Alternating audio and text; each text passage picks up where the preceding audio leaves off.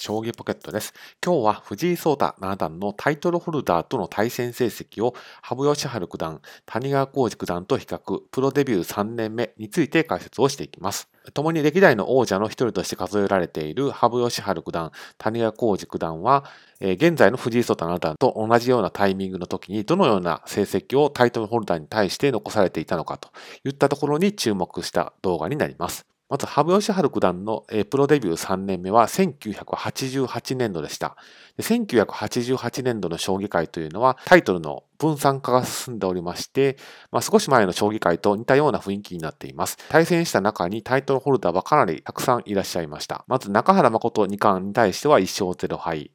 高橋十段に対しては1勝1敗、島竜王に対しては1勝1敗、谷川浩二名人に対しては1勝1敗、南王将には1勝1敗、森王位には1勝1敗、田中棋聖には0勝1敗、そして大山康晴15世名人に対しては2勝1敗、負け越していても1つだけと。いったような、まあ、非常に理想的な対戦成績を残されています。ですので、これを合計しますと5割を超えていますので、デビュー3年目の時点ですでにタイトルホルダーに対して5割を超える対戦成績を残されていたんだということがよくわかります。なお、この次の年度で初タイトルの竜王位を獲得されているという申し添えておきたいと思います。続いて谷川浩司九段のプロデビュー3年目は1979年度でした。この時はタイトルホルダーとは加藤一二三王将とのみ対戦をされていまして、0勝1敗ということになっています。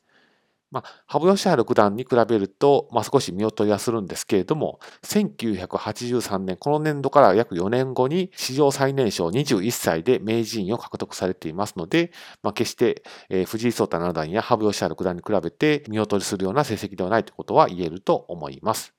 つまりタイトルホルダーとの対戦は、えー、デビュー3年目の時点では1局のみということです。そして最後に藤井聡太七段のプロデビュー3年目のタイトルホルダーとの対戦成績です。プロデビュー3年目は2019年度、まあ、今年になります。広島正幸名人に対しては0勝3敗、広瀬明人竜王に対しては0勝1敗、高見栄王とは1勝0敗、谷川浩二九段とは1勝0敗、羽生善治九段とは1勝0敗という成績を残されています。ですので、まあ、ひときわ目を引くのは、豊島正幸名人に対して、まあ、勝ち星なく0勝3敗といったところが、タイトルホルダーとの対戦成績を合計すると、負け星の方に押し下げていることになるんですけれども、逆を言いますと、えー、豊島正幸名人と3度も対戦ができているといったところは、逆説的ではあるんですけれども、プラス要素かなというふうに思われます。